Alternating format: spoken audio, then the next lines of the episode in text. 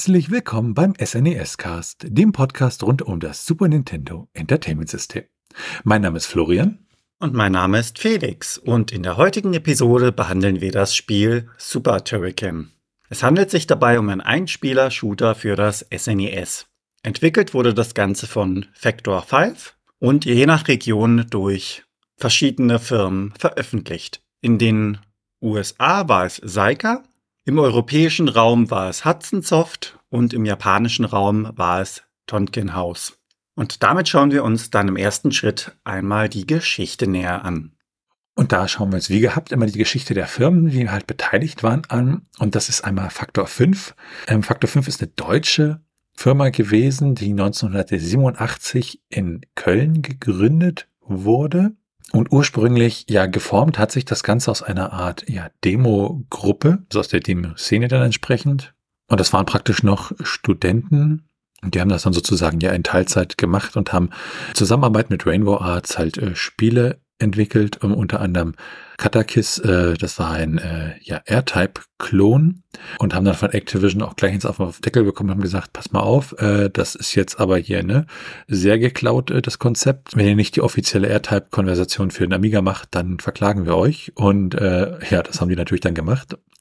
Also eine sehr schöne Möglichkeit, die sie da hatten. Und ähm, das ist wohl dadurch begründet, dass Activision zur damaligen Zeit nicht dann so viele Programmierer hatte, beziehungsweise seitdem dann für die Umsetzung entsprechende Programmierer fehlten. Ja, und ihr erster großer Erfolg äh, bei Factor 5 war dann äh, Turrican und das äh, wurde von Manfred Trends hauptsächlich gemacht.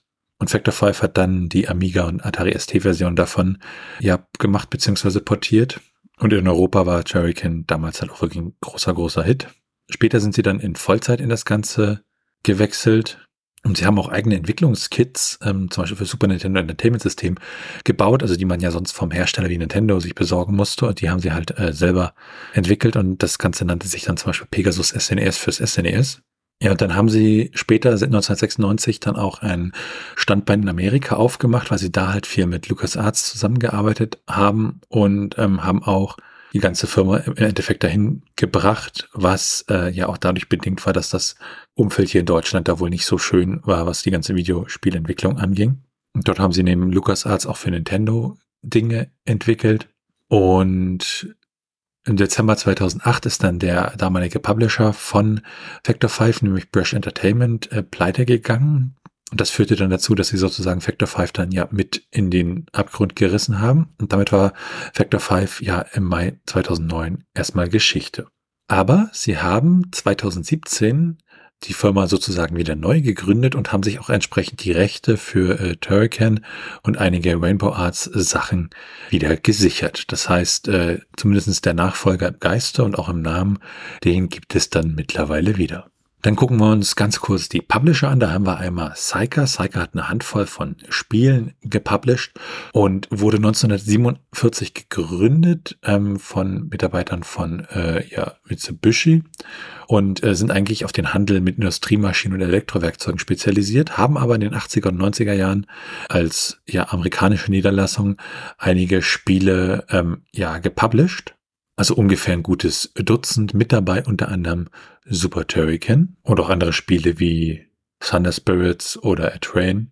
Dann haben wir als Publisher hier auch wieder Hudson Soft. Über Hudson Soft haben wir ja in vorherigen Episoden des SNES-Cast schon einiges gesagt. Vielleicht nochmal kurz zusammengefasst. Die Firma wurde halt 1973 gegründet und ist halt benannt nach den Lieblingslokomotiven der Gründer, diese sogenannten Hudson-Lokomotiven. Und sie sind halt relativ bekannt gewesen für Shoot'em Ups und ähm, haben auch relativ viele Titel für Nintendo dann schlussendlich entwickelt und wurden dann 2011 von Konami zu 100 Prozent übernommen. Vorher gehörten Konami schon einige Anteile.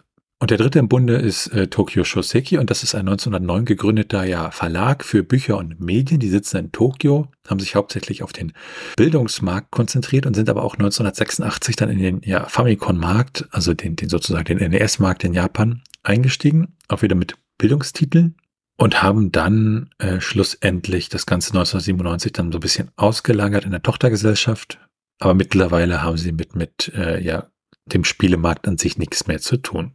Ja, wenn wir uns dann Turrican als Spiel an sich angucken, da gab es ja wie gesagt die erste Entwicklung für den Commodore 64, ein, ein ja, 2D-Shooter, der relativ futuristisch angehaucht ist. Und ähm, die Super Turrican-Teile für Super Nintendo sind dann wirklich eigenständige Entwicklungen. Interessant ist auch, dass es äh, mit Super Turrican fürs NES dann auch eine Variante gibt, äh, ja, die dafür gemacht wurde. Die ist, hat aber mit dem Super Turrican-Teil fürs ähm, Super Nintendo eher wenig zu tun und wurde halt äh, von Manfred Trenz entwickelt, während an der SNES-Umsetzung wesentlich mehr Leute beschäftigt waren. Wenn wir da mal drauf gucken, haben wir 18 Beteiligte. Ähm, in den Credits steht halt, dass das Spiel von Holger Schmidt ist, dass Julian Eggebrecht, Holger Schmidt und Franz Matzke das Ganze designt haben und die Hauptprogrammierung auch wieder von Holger Schmidt ist. Ja, zusätzliche Programmierung hat Thomas Engel gemacht und für das grafische Design war Frank Matzke zuständig und ihm zugearbeitet haben Ramiro Wacker und Andreas Escher. Die Musik, wieder ein bekannter Name, ist von Chris Hülsbeck und die Soundeffekte ebenso. Und basieren tut das Ganze natürlich auf dem äh, ja, Charakter von Manfred Trenz und dem Spiel, beziehungsweise der Spielereihe. Genutzt wurde hier das Pegasus SNES-System, um das ganze Spiel zu entwickeln. Veröffentlicht wurde das Spiel schlussendlich 1993 in der EU, ähm, im Mai 1993 in Nordamerika und in Japan kam es dann am 3. September 1993 raus. Der Titel an sich war ein äh, exklusiver Titel fürs Super Nintendo. Also diese Umsetzung gab es äh, ja nicht ohne weiteres für andere Systeme, auch wenn es natürlich, wie wir später noch sehen werden, durchaus noch einige Turrican-Titel links und rechts von diesem Titel gab. Und damit werfen wir einen Blick auf das Setting. Das Ganze ist in einem futuristischen Setting angelegt. Der Planet Katakis wird von einem Eroberer versklavt und das kann die Erde an sich nicht auf sich sitzen lassen. Und der Soldat Bren McGuire wird daraufhin in seinem Raumschiff ausgesendet, um diesen Planeten von dieser Gefahr zu befreien. Und damit springen wir dann zum Gameplay. Wenn man das Spiel startet, sieht man zu Beginn das Weltall und es scrollt auf einen Planeten, der als recht harmlos beschrieben wird. Anschließend sieht man einen Gleiter durch die äußeren Regionen der Galaxie fliegen und hier wird dann das Setting auch erklärt, dass der Planet dementsprechend von einem Eroberer versklavt worden ist und daraufhin jemand ausgesandt wurde, um das ganze Problem zu lösen. Nach dem Start kommt in manchen Versionen ein Logo und dann geht es ins Intro. Im Startschirm selbst kommt dann nach einer Weile ein Demo. Man hat hier die Auswahl zwischen Start und Option. In den Optionen kann man den Schwierigkeitsgrad einstellen. Dieser wirkt sich dann auf die Continues bzw. die Leben aus. Auf Normal hat man drei Leben und drei Continues. Auf Leicht hat man fünf Leben und auf dem Schwierigkeitsgrad Hard hat man dann keine Continue, um das Spiel fortzusetzen. Des Weiteren kann man Rapid Fire einstellen was das Spiel an sich vereinfacht, denn hier muss man für einen Schuss einfach nur die Taste gedrückt halten, um diesen fortzusetzen. Stellt man es aus, muss man für jeden einzelnen Schuss erneut die Taste drücken und das geht dann doch schon stark auf die Gelenke. Des Weiteren besteht die Möglichkeit in den Optionen die Steuerung einzustellen und beim Sound zwischen Stereo und Mono zu wechseln. Wenn man dann im Spiel ist, sieht das Bildschirmlayout folgendermaßen aus. Oben links wird die Highscore angezeigt, also die Punkte, die man eingesammelt hat. Mittig oben sieht man die verbleibende Zeit für das Level, um es abzuschließen. Und rechts oben sieht man die Energieleiste. Links unten sind dann die verbleibenden Leben eingeblendet und rechts unten die Anzahl der Space Beams, die man noch hat. Man kämpft sich dann insgesamt durch vier Welten mit unterschiedlichen Abschnitten. Und auf diesem Weg begegnet einem einiges. Man beginnt dabei auf dem Planeten, kämpft sich durch eine Fabrik, kommt dann wieder auf dem Planeten an einer anderen Stelle raus, wo alles zugefroren ist und endet dann schlussendlich im Inneren einer riesigen Maschine. Im Spiel sind das typische Jump-and-Run-Passagen, zum Beispiel Plattformen und schwebende Inseln, Fließbänder, rollende Gegenstände, auf- und abtauchende Inseln, über Lava oder auch Wasserabschnitte Wobei hier nicht geschwommen wird, sondern der Soldat bewegt sich hierdurch so, wie er dies auch an Land tun würde. Zum Teil gibt es auch Abschnitte, in denen die Welt mitunter zerschossen werden kann, um neue Passagen zu eröffnen. Und abgesehen von diesen Gefahren, die durch die Gestaltung der Level gegeben sind, gibt es auch noch diverse Gegner. Von klein nach groß sind diese unterschiedlich gestaltet. Es gibt kleine, die von links nach rechts laufen und die man durch einen Schuss oder das Draufspringen mit der Spielfigur erledigen kann. Es gibt fliegende Insekten oder auch stationäre Anlagen, welche auf einer waagerechten feuern, bis hin zu größeren Gegnern, die einiges an Schaden einstecken können. Auf dem Weg, um den Planeten zu befreien, besiegt man in gewissen Abständen dann eine Art Endgegner bzw. Zwischenboss. Und im Allgemeinen ist das Spiel auch nicht immer linear, was es recht abwechslungsreich macht, aber man sollte, falls man die Orientierung doch einmal verliert, auf den Hintergrund achten. Dort werden mitunter Pfeile eingeblendet, die einem zum Ausgang begleiten. Als Spieler sind wir dementsprechend natürlich für solch eine Mission ausgerüstet worden und es gibt verschiedene Waffen, die man nutzen kann. Jede Waffe ist dabei bis zu fünfmal verbesserbar und sollte man dann dennoch ein Leben verlieren, wird das Upgrade einer Waffe um eins reduziert. Es gibt rote, blaue und gelbe Upgrades bzw. Waffen. Bei der roten Waffe ist es so, dass sich die Schüsse aufteilen wie bei einer Schrotflinte und diese ist für das offene Feld ganz gut geeignet. Bei den blauen Waffen hingegen handelt es sich um einen Laser, der für stärkere Gegner ideal ist. Und zuletzt haben wir dann noch die gelbe Waffe bzw. die gelben Upgrades, bei der die Waffe so verändert wird, dass sie Projektile schießt, die von den Wänden abprallen. Dementsprechend ist sie für Innenräume sehr gut geeignet. Daneben gibt es dann noch zusätzlich den Freeze Beam. Dieser friert bzw. stunt Gegner für kurze Zeit und wirkt allerdings nur bei schwächeren Gegnern. Des Weiteren kann sich der Spieler der Smartline bedienen. Das ist eine senkrechte ja, Energiewelle, die sich über den Bildschirm in beide Richtungen bewegt. Und man kann sie einsetzen, wenn man in einer ja, schwierigen Situation ist, um die Gegner zu zerstören. Eine weitere Eigenschaft des Turrican-Anzugs ist die, des Energy Wheels und hier kann sich der Spieler ducken und rollt sich dann zu einer kleinen Kugel zusammen. In dieser Form kann der Spieler angreifen durch Minen, die er ablegt oder falls er sich in der Luft befinden sollte, wirft er Raketen ab, die dann senkrecht nach unten fallen. In dieser Form ist er dementsprechend aufgrund der Größe auch schwer von Gegnern anzugreifen. Jedoch hat das den Nachteil, dass diese Form auch zeitlich begrenzt ist. Daneben gibt es auch noch ein Power-Up, das den Spieler für kurze Zeit unverwundbar werden lässt. Und alle Leben- bzw. Waffen-Upgrades und ähnliches findet man in den teilweise offen ausliegenden als auch versteckten Power-Ups. Man kämpft sich dann durch die jeweiligen Welten und kommt zum Endboss. Hat man diesen besiegt, sieht man das Bild vom Anfang, also den Planeten im Weltall und den bösen Eroberer, wie er seine Hände darüber streckt und dieses Bild verschwindet kurz daraufhin und der Planet bleibt zurück. Ein Text erzählt dann noch, dass nun alle frei sind und sich ihres Lebens freuen und nach der Aussage, dass Turkin wiederkommen wird, laufen die Namen der Beteiligten durch den Bildschirm. Und damit kommen wir zur Steuerung. Mit der B-Taste springt man, die Y-Taste nutzt man zum Schießen, die L- bzw. X-Taste nutzt man für den Freeze Beam. Die R- oder A-Taste wird zum Aktivieren der Smartline benutzt. Und mit der Start-Taste wie gewohnt pausiert man bzw. startet man das Spiel. Und damit sind wir dann bei der Grafik und dem Sound angelangt.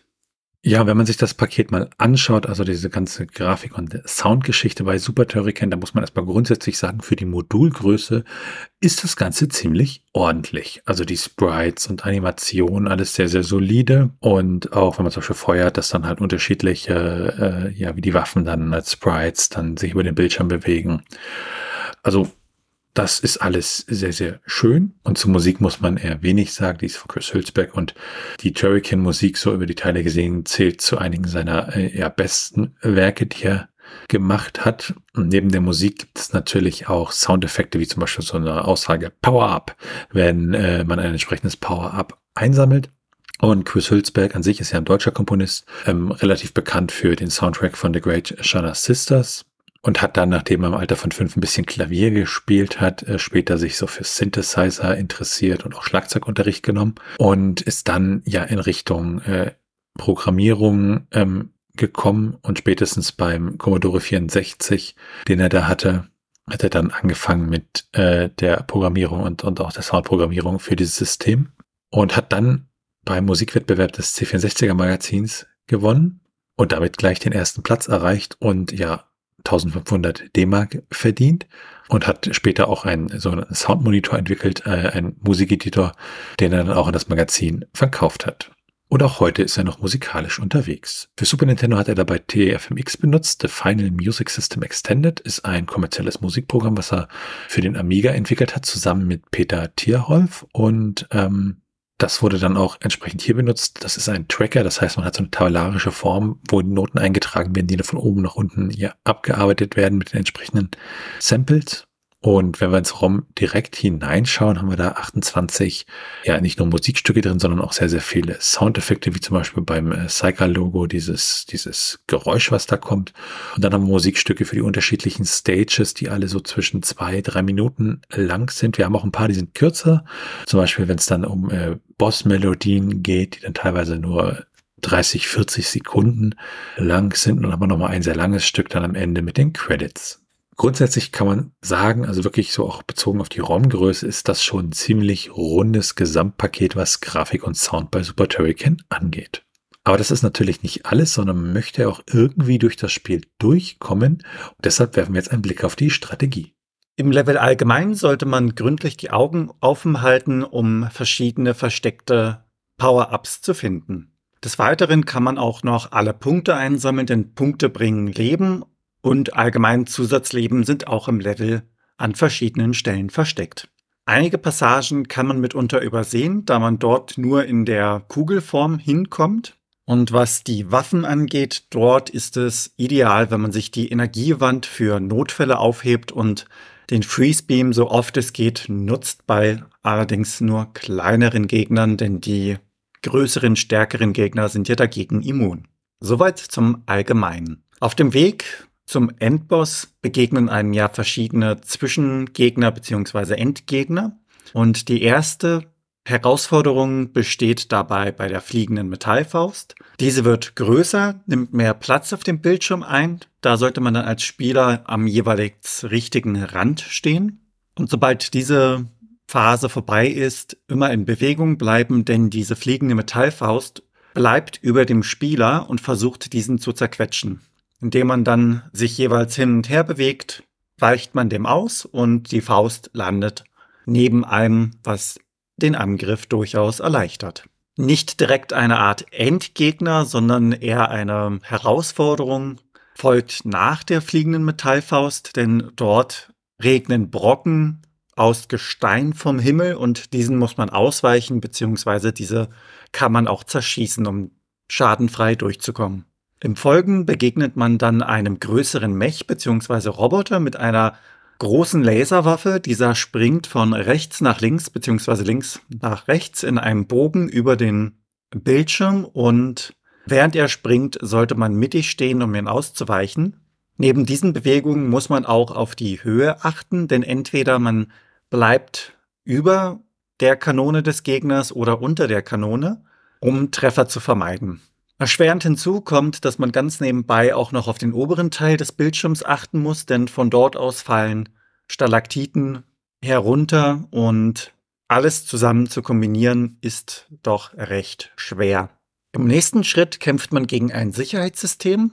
Von der Karte her ist es so aufgebaut, dass es verschiedene Plattformen gibt und eine Art Senke, in der man sich bewegen kann. Auf der rechten Seite sind mehrere Laser aufgebracht in unterschiedlichen Höhen. Diese schießen in unterschiedlichen Zeitabständen und sobald man diese zerstört hat, ja, wird eine Art zweites Sicherheitssystem ausgelöst, einer Maschine, die einem Roboterkopf ähnelt, kommt hervor. Diese dreht sich um sich selbst und lässt dabei kreisförmige Projektile von sich fliegen. In dieser Phase sollte man Schutz unter den Plattformen suchen. Nachdem er die Schüsse abgefeuert hat, gibt es eine kleine Pause, in der man aus der Deckung hervorkommen kann, um ihm Schaden zuzufügen. Danach beginnt das Ganze wiederum von vorne. Die nächste Zwischenprüfung wäre ein senkrechter Gang, den man unten betritt und oben wiederum verlassen muss. Links und rechts sind dabei Plattformen angebracht.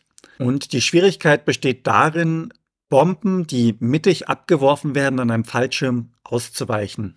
Die letzte Herausforderung ist ein Alien, eventuell ein Verwandter von dem Alien, den wir aus den Filmen kennen.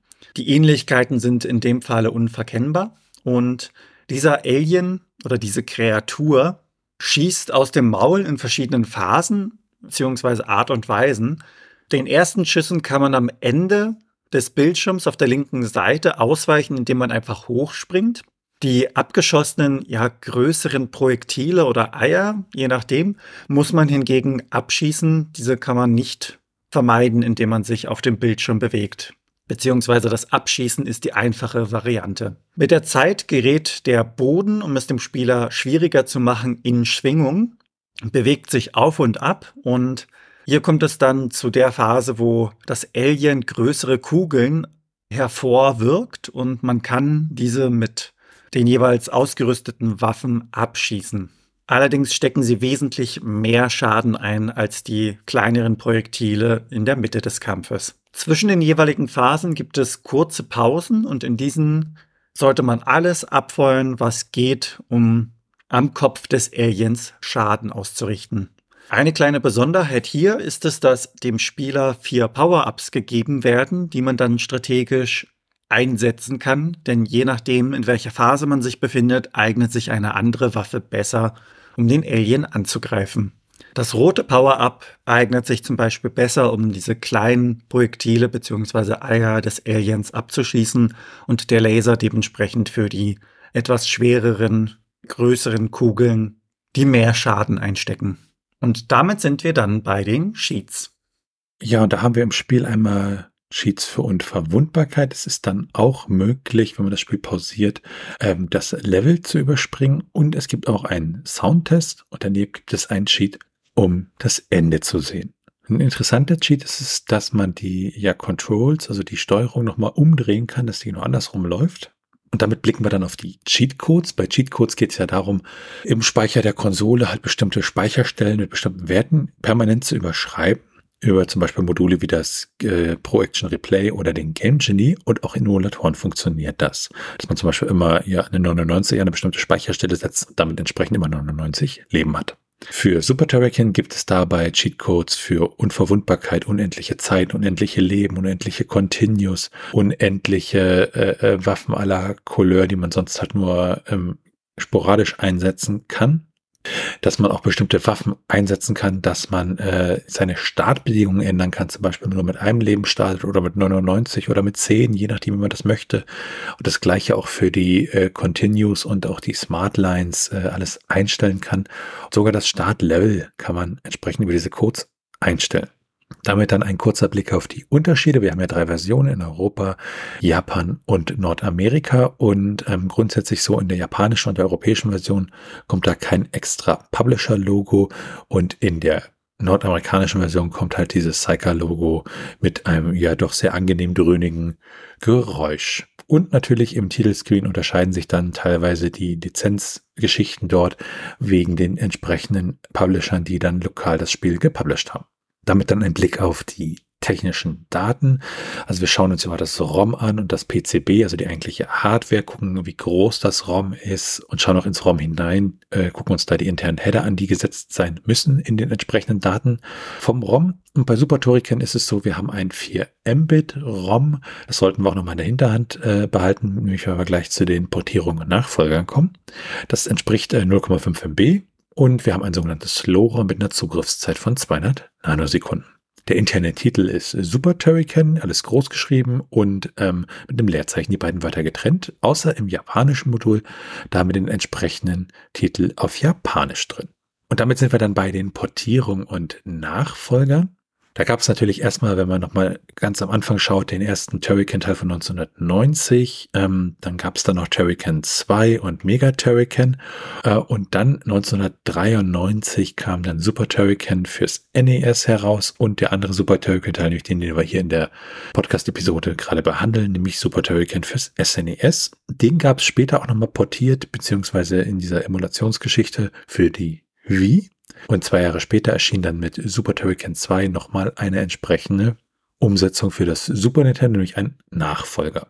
Dann gibt es auch so Turrican Flashback und die Turrican Anthology ähm, für die PlayStation 4 und die Nintendo Switch, wo nochmal eher ein paar Sachen drin sind.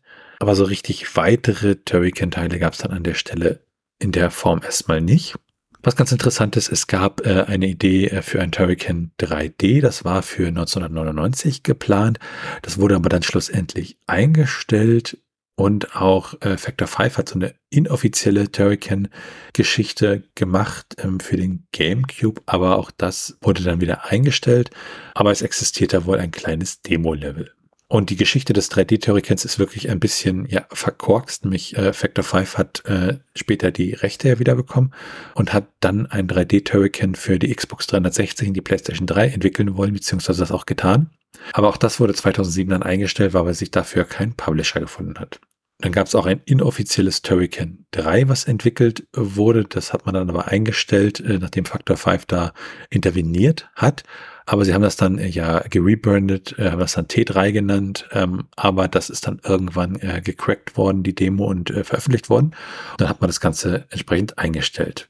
Ja, was man dann bei den Portierungen beziehungsweise Nachfolgern nicht vergessen darf, ist, dass es ähm, mit dem Super NT, da haben wir auch eine SNES-Cast-Episode drüber gemacht, gibt es ähm, eine Version des Spieles, die hat äh, ja 6 Mbit Größe. Das war nämlich die Originalversion. Da wurde nämlich wirklich für äh, 6 Mbit entwickelt. Und ähm, das musste man dann ein bisschen einkürzen. Und äh, mit dem Super NT hat sozusagen die ursprünglich angedachte Turrican-Version dann ihren Weg entsprechend gefunden. Dann gibt es auch noch ein paar inoffizielle Nachfolger, ähm, zum Beispiel oder auch Klone, zum Beispiel T2002, was so eine Art Remix äh, des Turrican 2 ist, der PC gespielt werden kann. Ähm, das Turrican 3, was wir gerade erwähnt hatten. Und dann gibt es auch noch so weitere Turrican-Clones, wie zum Beispiel T4 Funeral oder Hurricane. Also der ursprüngliche Titel von Turrican äh, war ja Hurricane. Und äh, das wurde dann erst so kurz vor Ende, beziehungsweise kurz vor Release dann entsprechend umbenannt in Turrican. Und das Besondere an diesem Teil ist, dass der Modus einen entsprechenden Zwei-Spieler-Modus enthält. Und damit kommen wir dann zum Trivia. Im Durchschnitt verbringt man anderthalb Stunden im Spiel und wenn man sich Zeit lässt, kann man das Ganze auf zweieinhalb Stunden ausdehnen. Möchte man es hingegen etwas zügiger durchspielen, dann braucht man dafür in etwa eine Stunde. Wenn man sich dann die Preise anschaut, bekommt man die Cartridge lose in Deutschland für rund 12 Euro und das Ganze Complete in Box für rund 69 Euro. In den USA hingegen bekommt man die Cartridge lose für rund 45 US-Dollar und das Ganze Complete in Box für rund 127 US-Dollar. Dann ist es ja so, in Super Turrican, der Planet, der dort besucht wird, äh, hört ja auf den Namen Katakis und das ist halt ein Spiel von äh, Factor 5, nämlich besagter R-Type-Klon. Und äh, das ist sozusagen eine kleine Anspielung. Eine weitere Anspielung, die wir haben, ist im Intro, wird der Planet als mostly harmless klassifiziert, ähm, was dann eine Referenz äh, zu Douglas Adams äh, per Anhalter durchs All ist, wo auch die Erde dann als mostly harmless bezeichnet wird. Damit schauen wir dann zu den ROM-Hacks. Also bei ROM-Hacks geht es ja immer darum, das ROM zu modifizieren, um zum Beispiel Sprites auszutauschen oder Übersetzungen zu machen und ähnliches. Ähm, oder zum Beispiel bei Super Mario Kart neue Strecken hinzuzufügen. Für Super Turrican gibt es dann eine Übersetzung ins Spanische und es gibt ein Hack mit dem Namen Super Turrican Plus, der bestimmte Probleme fixt und ein paar kleinere Verbesserungen macht. Damit kommen wir dann zu den Retro-Achievements. Ähm, so Achievements an sich kennen wir ja bei Plattformen wie Steam, so kleine Errungenschaften, die ich erreichen kann, wenn ich irgendwas im Spiel mache. Beim Super Nintendo gab es das natürlich noch nicht, aber mit dem Projekt Retro-Achievements gibt es da äh, ja eine Möglichkeit, solche Achievements zu erstellen und spezielle Emulatoren tun das dann entsprechend auswerten und so kann man diese Achievements auch in den alten Spielen sammeln.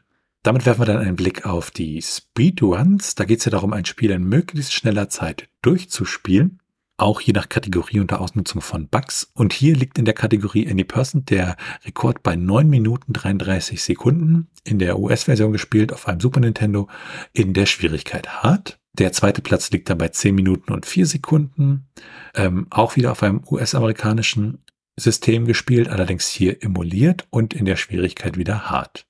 Der dritte Platz liegt bei 11 Minuten 45 Sekunden in der japanischen Version gespielt, auf dem Schwierigkeitsgrad normal.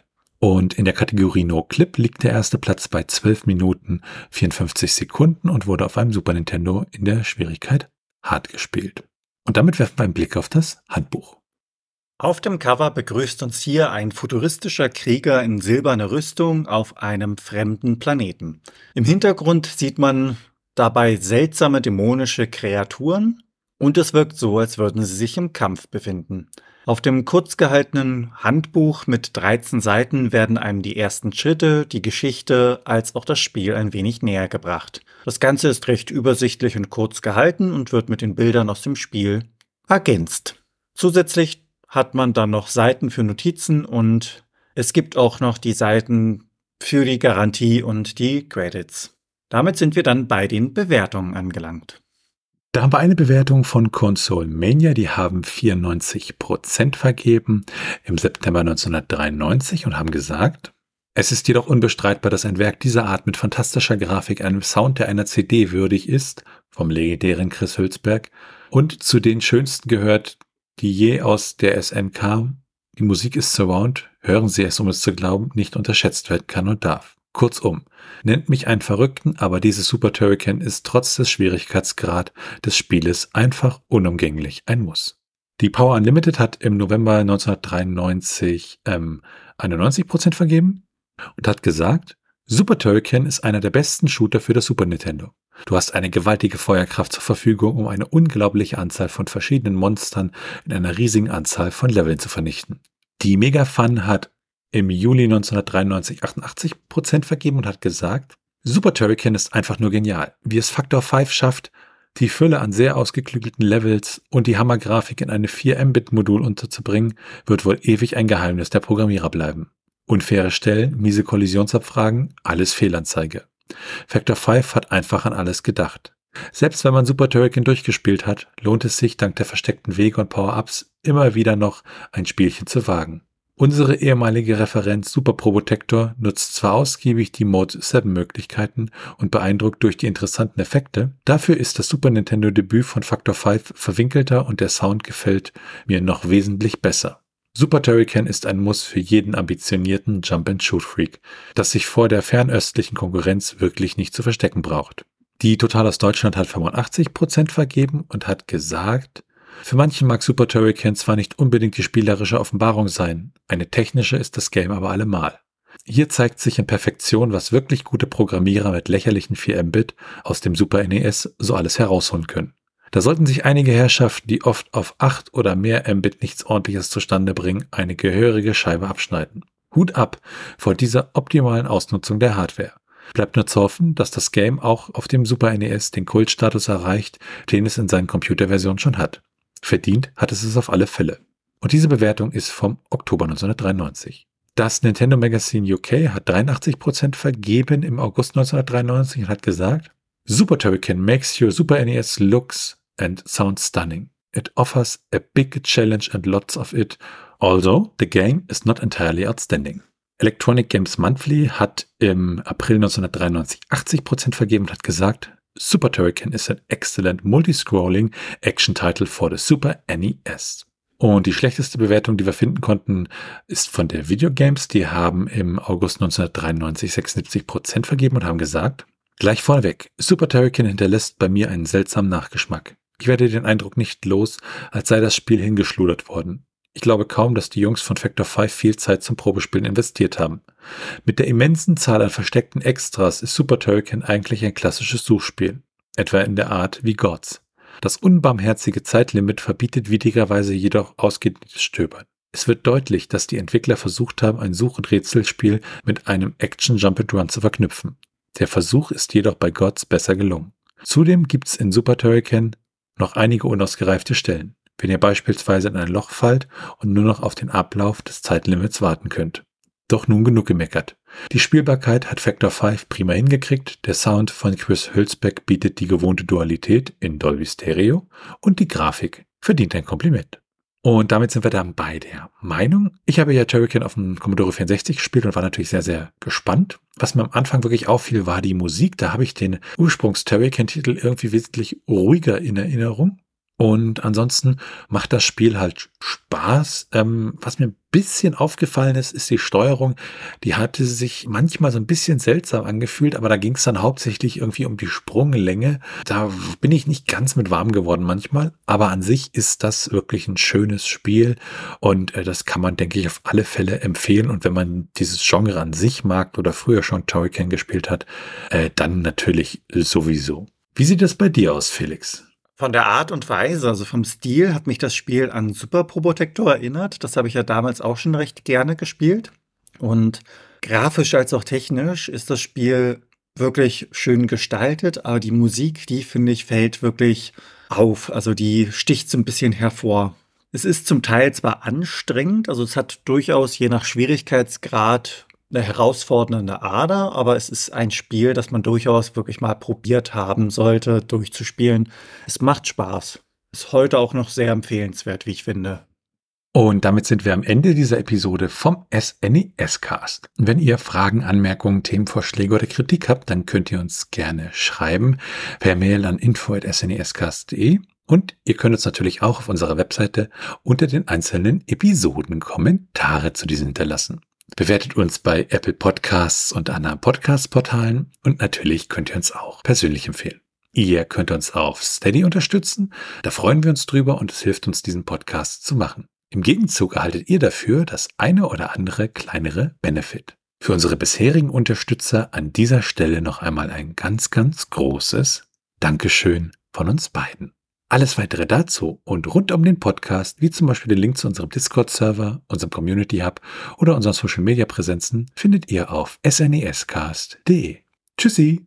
Ciao.